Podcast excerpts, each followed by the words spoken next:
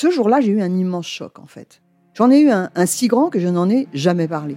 En fait, adolescente, je me sentais déplacée, comme un, comme un geste ou comme une parole peuvent être déplacées. En famille, en amour, au travail, en société, trouve-t-on jamais tout à fait sa place? Ce sentiment d'être en adéquation avec soi-même, de se rapprocher de la personne que l'on a l'ambition d'être. Une carrière pertinente qui nous rend heureux, un entourage qui nous aime pour ce que nous sommes, une vie qui nous ressemble ou tout du moins nous trahisse le moins possible. Parfois, ce sentiment de cohérence arrive vite, parfois plus tard, quelquefois jamais. Le plus souvent, il se déplace par vagues. Je suis Marion Ruggieri et dans le podcast Les Vagues, un tout nouveau podcast de Elle, j'interrogerai des personnalités sur le moment où elles se sont senties à leur place pour la première fois, mais aussi le moment où elles se sont senties déplacées. Je me rendrai chez elles ou dans un lieu cher à leurs yeux pour qu'elles me racontent ce jour fondateur où elles se sont dit ⁇ Là, je suis bien, je suis là où j'ai toujours voulu être, et c'est moi. Découvrez et écoutez les vagues à partir du 24 octobre sur toutes les plateformes de podcast. Bonne écoute. Quality sleep is essential. That's why the Sleep Number Smart Bed is designed for your ever evolving sleep needs. Need a bed that's firmer or softer on either side? Helps you sleep at a comfortable temperature? Sleep Number Smart Beds let you individualize your comfort so you sleep better together. JD Power ranks Sleep Number number 1 in customer satisfaction with mattresses purchased in-store. And now save 40% on the Sleep Number limited edition Smart Bed for a limited time. For JD Power 2023 award information, visit jdpower.com/awards. Only at Sleep Number stores or sleepnumber.com.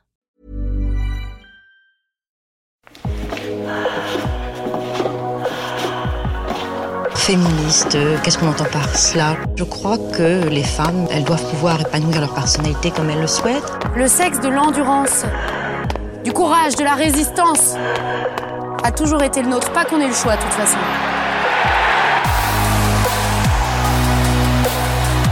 Bonjour, je suis Anne-Cécile Sarfati, rédactrice en chef à Elle et créatrice du programme Elle Active. Bienvenue dans Avantage pour Elle, le podcast Elle Active Sport, qui démontre à quel point le sport rend les femmes plus fortes. Ce podcast vous est proposé par FDJ, partenaire majeur du sport français et acteur engagé du sport féminin pour l'émancipation, l'empowerment et le bien-être des femmes. Aujourd'hui, le parcours hyper inspirant de la handballeuse Nodjalem Miaro, au micro de Marie-Stéphanie Servos. Bonjour Nodjalem Miaro. Bonjour. Vous avez été championne du monde de handball en équipe de France en 2003, puis cinq fois championne de France avec le club de Metz. Aujourd'hui, vous êtes présidente de la Ligue féminine de handball, mais vos compétences ne s'arrêtent pas là. Vous êtes aussi psychologue professionnelle et mère de deux enfants, des jumeaux. Contrairement à ce qui se passe souvent, votre maternité n'a pas mis fin à votre carrière d'handballeuse de haut niveau. Racontez-nous votre parcours. C'est celui d'une euh, petite fille de quartier qui a découvert euh, le handball, qui est un sport euh, un sport scolaire.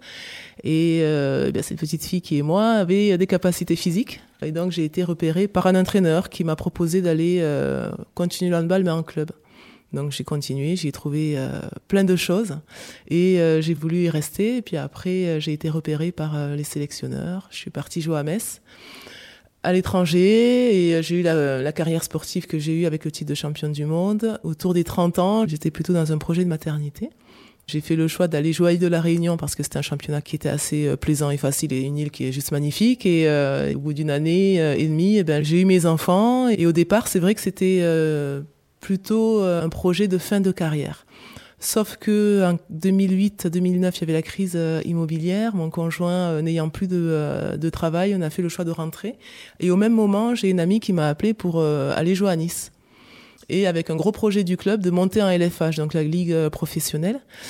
Et là, je me suis dit, ben, pourquoi pas, on va rentrer en métropole. pourquoi pas donc c'est un nouveau défi et puis après c'est vrai que c'était quand même quelque chose une autre vision du handball avec la famille donc euh, et vu que j'aime les défis je me suis lancée dans ce défi qui était quand même assez euh, assez j'avoue au départ euh, compliqué parce que retrouver un corps d'athlète après une maternité et c'est surtout après une grossesse qui n'avait pas été forcément une grossesse simple. C'était un beau challenge. Moi, je suis, ben, je suis contente d'avoir d'avoir pu le relever. Et du coup, eh ben, j'ai accompagné le club de Nice à monter en LFH et j'ai pu mettre un terme à ma carrière trois années après. Hmm. Alors comment est-ce que vous, vous envisagiez euh, la maternité avant d'être mère? Est-ce que euh, la pratique du sport euh, en haut niveau a remis en cause à un moment donné votre envie d'être maman? Non, parce qu'après il y a eu un concours de circonstances qui a fait que ben, j'avais pas forcément ce désir de maternité ou le compagnon. Puis après, j'avoue aussi que j'étais tellement focus handball, j'avais pas une envie forte de maternité et c'est arrivé plus tard. Alors j'aimerais vous faire écouter un petit enregistrement sonore. Pourquoi on dit aux femmes, on pense qu'il ne faut pas faire de sport pendant la grossesse? Qu'est-ce que j'ai pas entendu? Faire du sport peut causer des fausses couches. Faire du sport peut causer des fausses couches. Un premier trimestre, c'est pas le sport qui fera causer des fausses couches, ce sont d'autres euh, cas, sauf si elles ont un petit décollement ou autre, mais le médecin ou la sage-femme leur dira surtout ne faut toujours demander conseil à son médecin, à FIDA, mais en revanche, si on a une grossesse normale. Grossesse normale, premier trimestre surtout, c'est là où on peut continuer son sport au contraire. Allez, on va y aller tout cool hein, pour l'échauffement. Vous ouvrez les jambes plus larges que la largeur des épaules, les pieds légèrement en ouverture. On va commencer juste par enrouler les épaules. On va y aller tout doucement. Je vais vous emmener euh, dans du renforcement musculaire tout doux, tout cool. Ça va vous faire beaucoup de bien. Ça permet de lutter contre le diabète. Ça permet de se dépenser. Ça permet de plein de choses. On, a... bien. on adapte les mouvements au fur et à mesure que le ventre grandit. Mhm. Si vous avez l'habitude de faire du sport, continuez à faire votre sport. Si vous n'avez jamais fait de sport, posez la question à la personne qui vous suit, médecin, sage-femme. Allez-y progressivement. On entend beaucoup de choses hein, sur la grossesse euh, quand on est sportive. Euh, d'abord, est-ce que vous voulez réagir à cet enregistrement? On entend des choses qui sont assez hallucinantes quand même hein, sur euh, cette notion de fausse couche.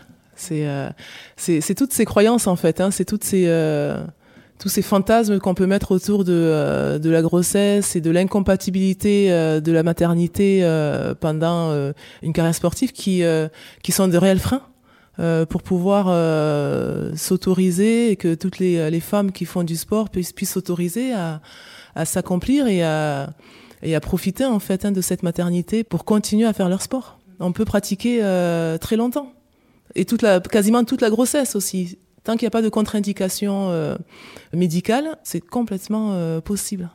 Est-ce qu'on vous a mis la pression pour que vous n'ayez pas d'enfant et est-ce qu'on a essayé de vous dissuader? Non, honnêtement, non, on m'a pas mis de pression pour pas avoir d'enfant. On n'a pas essayé de m'en dissuader. Je pense que je m'en suis auto-dissuadée euh, parce que il y avait toujours euh, cette crainte de la de la concurrence. Hein. Justement parce qu'il y a cette méconnaissance qu'on peut continuer à faire du sport pendant la grossesse et que en fait, eh ben la masse musculaire, on va moins la perdre. Mais bien sûr, c'est pas faire du hand, hein. c'est s'entretenir, euh, aller courir, faire du vélo et du de la musculation. Et du coup, on a l'impression que la grossesse, ça va être euh, long. Et euh, ce, ce, temps d'absence eh bien, va être euh, pris par une autre joueuse, une, une concurrente au poste. Donc c'est vrai que moi, j'étais pas forcément dans cette logique-là, parce que croyance fausse et parce que concours de circonstances également. Hmm. on l'a dit en introduction, vous êtes présidente de la LFH, la Ligue féminine de handball, depuis 2013.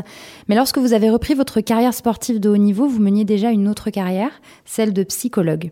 Expliquez-nous comment vous articuliez votre métier de psychologue avec le, handball. Alors, j'ai fait des études euh, quand j'étais à Metz. Ben, j'étais à l'université de Metz et euh, j'ai fait euh, mes études à la place de 5 ans, je les ai fait en 7 ans. La licence et le master 2, je l'ai doublé. Et après, euh, une fois que été diplômée, ben, je voulais bosser. Quoi. On fait pas des études, sept ans d'études pour pas bosser. Donc du coup, j'ai euh, j'ai à chaque fois négocié avec le club le fait de, de pouvoir travailler. Et après, il y avait un avantage aussi pour le club, c'est-à-dire que s'il me trouvait un poste ou s'il m'accompagnait dans ça, euh, mon contrat en tant que joueuse de handball était moindre parce que je doublais, euh, je doublais deux contrats. Donc, euh, je m'entraînais moins parce que j'étais au travail le matin, je m'entraînais pas forcément. Et puis après, le soir, je faisais l'entraînement. Mais voilà, c'était à chaque fois une, une négociation qui a été faite. Et puis après, la psychologie, c'est vraiment une passion pour moi. Donc, euh, et le handball aussi. Donc, je me voyais pas sacrifier une des deux passions. Et c'est soit on me prend avec mes deux passions, ou soit je trouve d'autres solutions. Donc, à chaque fois, ça a pu être, ça a pu être mis en place. Mais c'est vrai que c'est, c'était compliqué hein, de d'aller bosser et puis après de d'aller s'entraîner, de partir le week-end. Après, quand les enfants euh, sont arrivés, euh, tout, est, tout devient très complexe, mais tout devient complexe euh, parce que c'est une organisation qu'il faut mettre en place. On sait qu'aujourd'hui encore, dans le monde du travail, la maternité est un moment qui pénalise euh, les femmes dans leur carrière, financièrement aussi. Comment ça se passe quand on est joueuse de, handball pro ou semi-pro? D'ailleurs, je crois que vous ne dites pas pro, mais plutôt amateur. Quand on est joueuse de handball, le plus simple serait de discuter avec son club pour pouvoir euh, dire au, club qu'on a ce désir de maternité et le club d'avoir cette ouverture d'esprit pour pouvoir euh, accompagner cette femme qui est joueuse et euh, souhaite aussi devenir euh, devenir maman. Mais euh, mais c'est vrai que c'est pas une chose qui est simple. C'est vrai que c'est pas une chose qui est simple parce que que veut un président de club et que veut un entraîneur, c'est d'avoir quelqu'un régulièrement. Mais mais je reste convaincu que si c'est quelque chose qui est bien fait, bien accompagné, cette joueuse qui a été écoutée entendue en tant que femme pourra le rendre à son club et je suis sûre qu'elle pourra, elle voudra rester encore plus longtemps parce que finalement c'est pas, ça permet d'avoir un projet en tant que joueuse de haut niveau euh, très longtemps et se fidéliser avec, le, avec son, son club qui euh, a compris ses, euh, ses attentes et, et, sa demande. Mhm. Oui, mais alors, on ne le sait pas forcément, mais quand on est joueuse professionnelle de, de, handball, on ne vit pas forcément uniquement de son salaire. Est-ce que les doubles carrières sont fréquentes? Il y a des doubles carrières et j'espère que ces doubles carrières vont rester parce que, comme vous l'avez dit, après, on ne vit pas de handball. Et, et après, je pense aussi que pour l'équilibre personnel, il est bon de ne pas avoir que euh, le sport dans sa vie et que le sport comme euh, comme source unique de revenus euh, tout le temps. Et puis après, je pense que quand quand une joueuse se blesse, si elle n'a que à penser sport, elle sera pas bien. Tandis que si elle fait des études à côté et qu'elle a un autre exutoire, ça va être bien. Et si elle a un boulot à côté et qu'elle a un autre un autre équilibre, ça va être bien. Et puis après, moi, je suis issue donc du handball, mais j'ai ma famille handball. Mais il y a d'autres familles qui sont aussi sympas ailleurs. Et, et je pense que ce double projet doit doit continuer. Mais c'est vrai que c'est compliqué parce que les, euh, les clubs, s'ils veulent être performants, ils veulent des joueuses disponibles, fraîches. Parce que du coup, quand on fait des études, eh ben, on se fatigue. Quand on va travailler, ben, on peut être fatigué. Et euh, ils sont dans certains dans ce refus de, de, double carrière ou de choix à faire de à un moment donné. Donc il faut aussi les entendre, mais derrière, ça veut dire qu'il faut accompagner cette joueuse à son projet de reconversion. C'est-à-dire que si on l'a privée à un moment donné de faire des études parce qu'elle s'est focalisée sur le, le handball, euh, dans ce cas-là, ok. Mais derrière, c'est comment je l'accompagne quand elle a fini en tant que joueuse pro pour avoir, euh, faire une validation des acquis, reprendre des études et tout ce projet de reconversion. Mhm. Euh, maintenant, vos responsabilités de, de, présidente de la Ligue féminine de handball vous occupent à plein temps ou c'est également une carrière que vous occupez en plus de votre métier de psychologue? Ah, c'est du plus, hein c'est du plus. Hein. J'ai zéro revenu, moi, sur la Ligue de handball. Hein. Je suis bénévole, donc du coup, euh, c'est mon boulot de psychologue qui me paye. Donc ça, je le fais parce que je suis une passionnée et parce que j'ai voulu me lancer ce défi-là. Et du coup, eh ben, c'est une organisation qui est journalière. C'est-à-dire que je vais travailler en tant que psychologue. Bien sûr, quand je suis avec mes patients, je suis à 100% avec mes patients. Mais après, sur les pauses méridiennes et puis après le soir, ben euh, voilà, il y a les dossiers hand à faire. Et après, il y a des journées à poser pour aller euh, continuer à travailler autour du, euh, du handball féminin. C'est une charge en plus, mais mais quand on voit aujourd'hui comment a évolué la ligue, moi je peux être que satisfaite en fait parce que j'ai vraiment un retour sur investissement de, euh, de cet effort qui est un peu un effort qui est invisible et euh, des fois qui, qui peut être assez contraignant parce que hein, des fois mon conjoint il me dit euh, à un moment donné, comment comment faire quoi. Donc, euh, mais quand je vois qu'on a signé le premier naming, euh, c'est le hand euh, la ligue féminine qui l'a fait. Quand je vois que les, les clubs se structurent encore plus et qu'on n'a pas de club qui a d'énormes difficultés économiques, quand je vois que le handball est un sport qui est regardé, le nombre de licenciés, on est en train d'évoluer. Donc voilà, moi ma satisfaction, elle est elle est là en fait. Mais c'est vrai que c'est une organisation de dingue. Alors, euh, si on revient un petit peu euh, en arrière, est-ce que ça a été compliqué pour vous de, de reprendre votre carrière sportive après votre grossesse? Oui, oui, je vais vais pas vous mentir. Oui, ça a été compliqué parce que euh, parce que déjà j'ai une grossesse gémellaire et une grossesse gémellaire c'est une grossesse à risque. Donc euh, là, par contre, euh, faire du sport, et eh ben c'est pas forcément conseillé. Et après, dans l'état où j'étais, j'avais juste envie de chercher une poubelle plutôt que d'aller faire du sport. Donc donc j'ai vraiment repris lien avec mon corps en, tant que sportive après la grossesse. Donc, euh, donc c'est vrai que ça a été compliqué dans ce sens-là. Ça reste quand même un, rapport au corps qui reste particulier. On découvre encore plus son corps. Euh, de manière beaucoup plus euh, plus intime. Et puis après, on est aussi dans une recherche d'aller chercher encore plus loin euh, les efforts. Moi, je sais que quand je revenais à Nice et qu'il y avait des joueuses qui avaient 10 ans de moins que moi, et ben au bout de, de six mois, par contre, j'étais à côté d'elles et devant elles pour aller courir. Donc ça veut dire que le retard, je l'avais rattrapé parce que on a cet esprit un peu de, de compétition voilà, ce désir de maternité qui m'a donné ça et surtout aussi le fait que j'avais envie que mes enfants me voient en tant que joueuse euh, de handball, mais euh, d'un certain niveau. Donc euh, voilà, je voulais aussi, je jouais aussi à travers les yeux de, mes enfants, même s'ils étaient tout petits et qu'ils captaient rien du tout à, à ce que je faisais. Et après, c'est une organisation qui qui doit se faire et qui est complexe parce que bon, J'étais pas que joueuse professionnelle, j'étais aussi psychologue et, euh, et du coup euh, je bossais et puis après les enfants étaient à la crèche, euh, fallait les récupérer à la crèche et puis après il fallait faire manger, après il fallait aller à l'entraînement. Et après, il fallait s'organiser, donc euh, on a réussi à le faire. Mais c'est vrai que je pense qu'il y a quand même une marge d'évolution qui est à prendre en compte, c'est-à-dire que j'aurais aimé euh, que le club euh, m'accompagne encore plus, c'est-à-dire me trouve une nounou, que moi j'ai pas à me, à me, stresser, à me dire je suis à la bourre à l'entraînement encore, parce que eh ben ils sont à la crèche et parce que financièrement, eh ben des enfants c'est un coût, et que ne pas avoir un super contrat aussi, c'est un choix, c'était un choix de ma part, mais derrière, eh ben c'est, je pouvais pas me permettre et la crèche et la nounou. Donc du coup, on se, c'était un peu un système D, mais euh, si je voulais partir l'esprit plus tranquille à l'entraînement, ça aurait été bien qu'effectivement, on réfléchisse encore plus loin à cet accompagnement de la maternité et qu'on accompagne encore plus ces joueuses. Et j'espère que à l'avenir, ça sera ça, c'est-à-dire que il y ait des, euh, des clubs qui réfléchissent, et même la Ligue qui réfléchissent à comment on peut accompagner ces joueuses qui veulent être mamans et qui veulent revenir dans de, de meilleures conditions. Alors quand vous êtes revenu justement après la naissance de vos jumeaux, quel a été le regard des autres sportives euh, sur vous et sur le fait que vous soyez également mère de famille? Ben, les filles, elles étaient fans, en fait. Déjà, dans mon club, les filles, elles étaient fans, mais mes enfants, c'était un peu les mascottes de l'équipe. Je pense que je les ai pas assez remerciées parce que c'est vrai que des fois, j'avais des contraintes. Et euh, dans la journée, un enfant malade, euh, voilà, et même pour aller bosser, et euh, quand la joueuse, eh ben, elle me dit, ben, viens, je te les garde. J'ai eu une équipe euh, incroyable. J'ai eu aussi un entraîneur qui a été assez extraordinaire parce que je me rappelle qu'on était, euh, chaque début de saison, on partait à Isola pour faire un tournoi. Il a débarqué en bas de chez moi avec la camionnette et il fallait mettre les deux lits parapluies, il fallait mettre la poussette. Donc j'ai été humainement très bien accompagné. Mais je pense qu'après, il y a un côté aussi matériel, à un moment donné, qu'il faut aussi prendre en compte, ce soit humain, mais à travers du, euh, de la disponibilité d'autres personnes que des arrangements de mamans de joueuses, de joueuses qui viennent, euh, pour accompagner au mieux cette maternité. Donc vous parliez justement de ça, de peut-être mettre en place euh, une aide, à trouver une nourrice pour pouvoir venir à l'entraînement. Est-ce que vous, aujourd'hui, en tant que présidente de la Ligue féminine de, de handball, vous agissez sur la conciliation entre la maternité et le sport de haut niveau? Aujourd'hui, non, parce que c'est une problématique, euh, et même moi, je considère que c'est une problématique qui est euh, dans un premier temps avec le club. C'est-à-dire que la joueuse est dans son club et euh, elle a parlé euh, avec son président de club sur son projet et avec son entraîneur. Donc la ligue, elle a pas trop son mot à, à dire à l'intérieur. Par contre, après, on, est, on accompagne justement au niveau réglementaire et juridique sur euh, euh quand une joueuse euh, tombe enceinte, euh, donc elle doit être remplacée. On a, on a un joker médical. On va allonger le, le délai de ce joker médical parce que, eh ben, entre l'annonce de maternité, que le club puisse se retourner, pour que le club se retrouve pas un peu le couteau sous la gorge à se dire euh, ma joueuse est enceinte, euh, j'ai plus d'autres joueuses et j'ai pas assez de temps pour euh, pour trouver ce joker médical.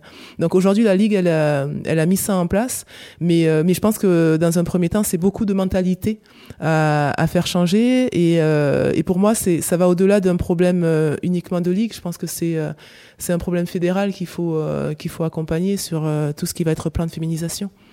Mais donc la maternité n'est pas à exclure d'une carrière de haut niveau. Loin de là, loin de là. Je pense que la maternité, elle est, euh, en tout cas pour mon expérience personnelle, ça a été euh, un métronome euh, de, beaucoup de choses. C'est-à-dire que quand je suis revenue après, déjà, bon, j'étais déjà dans cette satisfaction de me dire, bah tiens, je me suis challengée et j'ai réussi.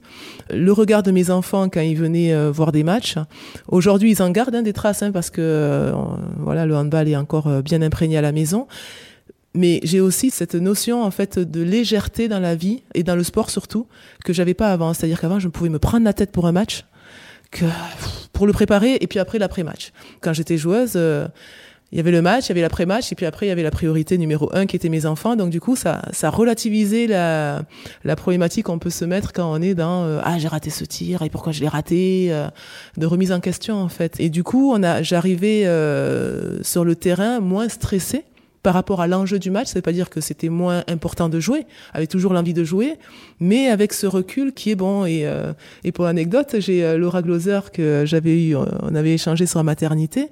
Elle m'a dit, euh, Benoji, maintenant je sais ce que c'est qu'être fatiguée. Elle me dit, avant j'étais fatiguée, je pensais être fatiguée et je faisais des siestes de deux heures. Elle me dit, mais là maintenant je fais une sieste de 15-20 minutes, récupératrice, j'ai ma petite et je vais bien.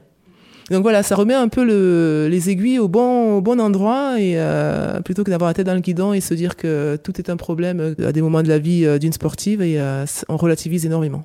Et vous pensez que les choses ont évolué à ce niveau-là? Est-ce que les femmes sportives de haut niveau ont moins de mal aujourd'hui peut-être à se lancer dans, dans, dans l'aventure de la maternité?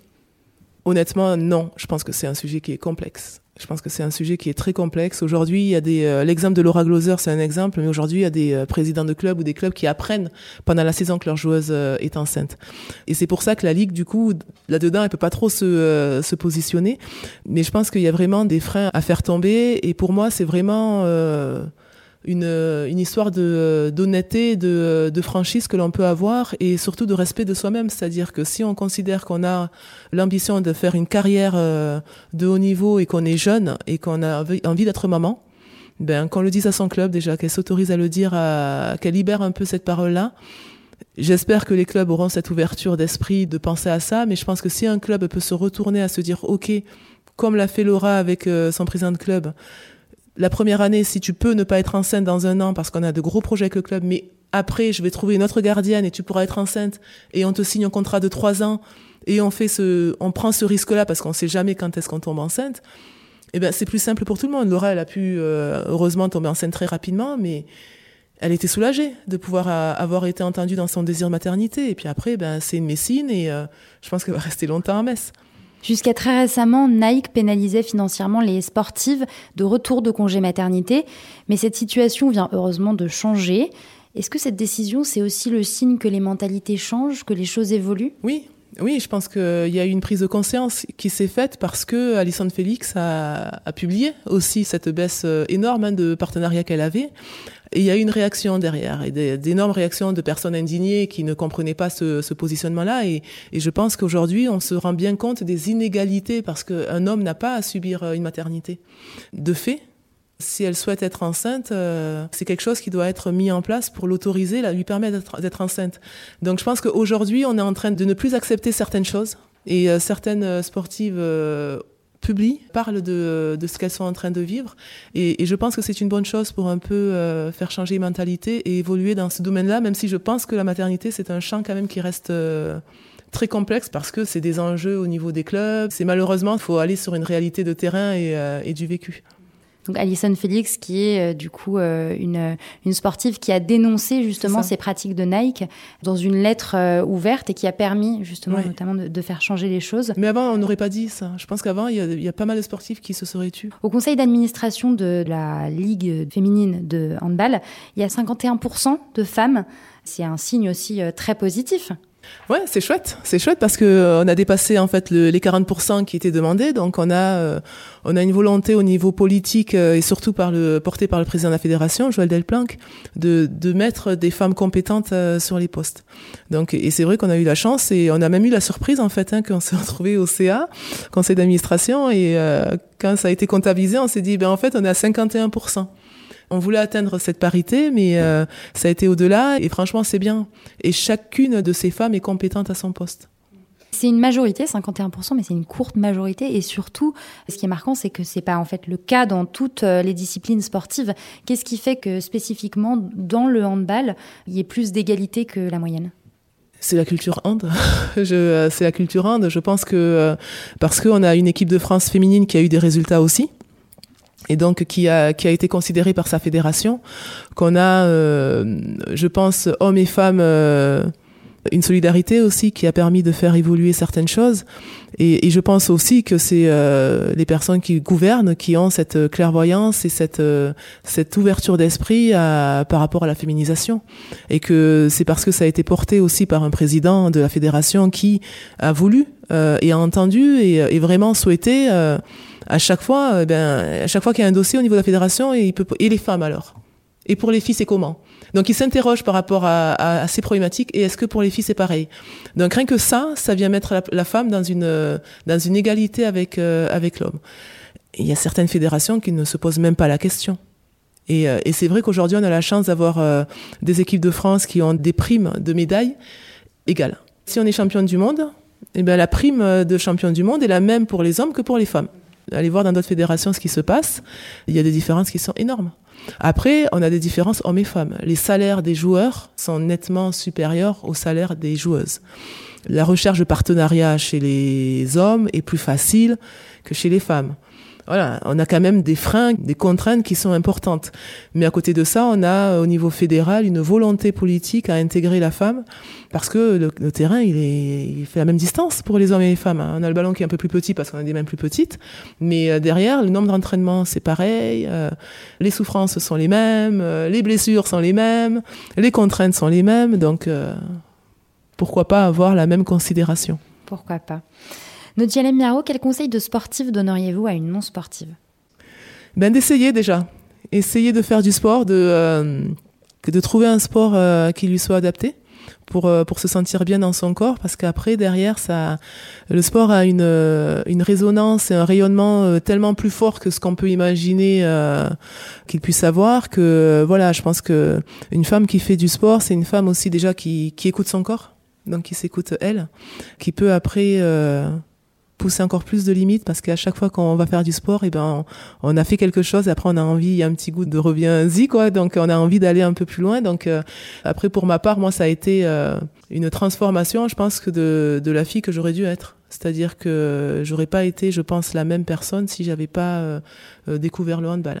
Quand je me revois petite et quand je me vois aujourd'hui, je suis convaincue des bienfaits du sport dans le développement personnel, dans le, le rapport au corps, dans tellement de choses et dans ce lien à l'autre, dans cette proximité qu'on peut avoir, dans ces galères qu'on peut vivre ensemble quand on est joueuse euh, et qu'on n'en peut plus, et dans les échecs, dans les victoires.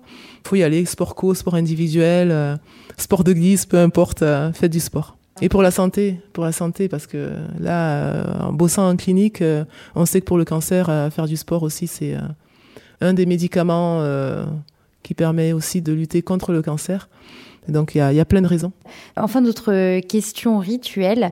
Nadia Miaro, pensez-vous que le public est désormais prêt à se passionner pour le sport féminin? Quel public? Femmes et hommes. Ouais, voilà. En tout cas, moi j'ai deux regards, c'est-à-dire qu'il y a des hommes qui ont découvert le sport féminin et il y a aussi des femmes qui ont découvert le sport féminin. Donc je pense que et des enfants. Donc je pense que parce que euh, il y a une médiatisation du sport féminin qui a été mise en place on a un public qui est en train de se dire ouais quand même moi, la première, hein. et pourtant j'ai vu euh, tous les matchs de, de, la Coupe du Monde. J'ai adoré regarder ces matchs et j'ai adoré regarder parce que c'était bien filmé, parce que c'était de bonne qualité. Et le public, eh ben venait parce que au-delà du sport, il y a une ambiance. Il y a une ambiance aussi. Et là, je parle plus pour le pour le hand, mais euh, c'est un moment euh, familial, c'est un moment que l'on peut vivre très sympa avant le match, pendant le match, après le match. Donc la LFH travaille vraiment sur l'augmentation du nombre de téléspectateurs dans les salles. On a une progression qui est exponentielle, mais on a encore une marge de manœuvre qui, euh, qui est assez sympa. Tout ça, ça donne de bonnes perspectives en tout cas. Merci beaucoup, notre Miaro, d'être venu partager votre histoire avec nous. Merci à vous.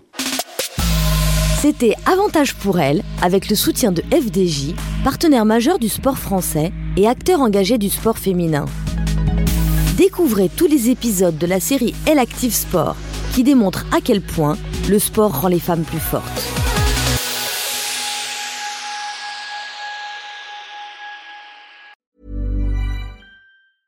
Hi, I'm Daniel, founder of Pretty Litter. Did you know cats tend to hide symptoms of sickness and pain? I learned this the hard way after losing my cat, Gingy. So I created Pretty Litter, a health monitoring litter that helps detect early signs of illness by changing colors, saving you money and potentially your cat's life. Pretty Litter is veterinarian developed, and it's the easiest way to keep tabs on your fur baby's health right at home. Go to prettylitter.com and use code ACAST for 20% off your first order and a free cat toy. Terms and conditions apply. See site for details.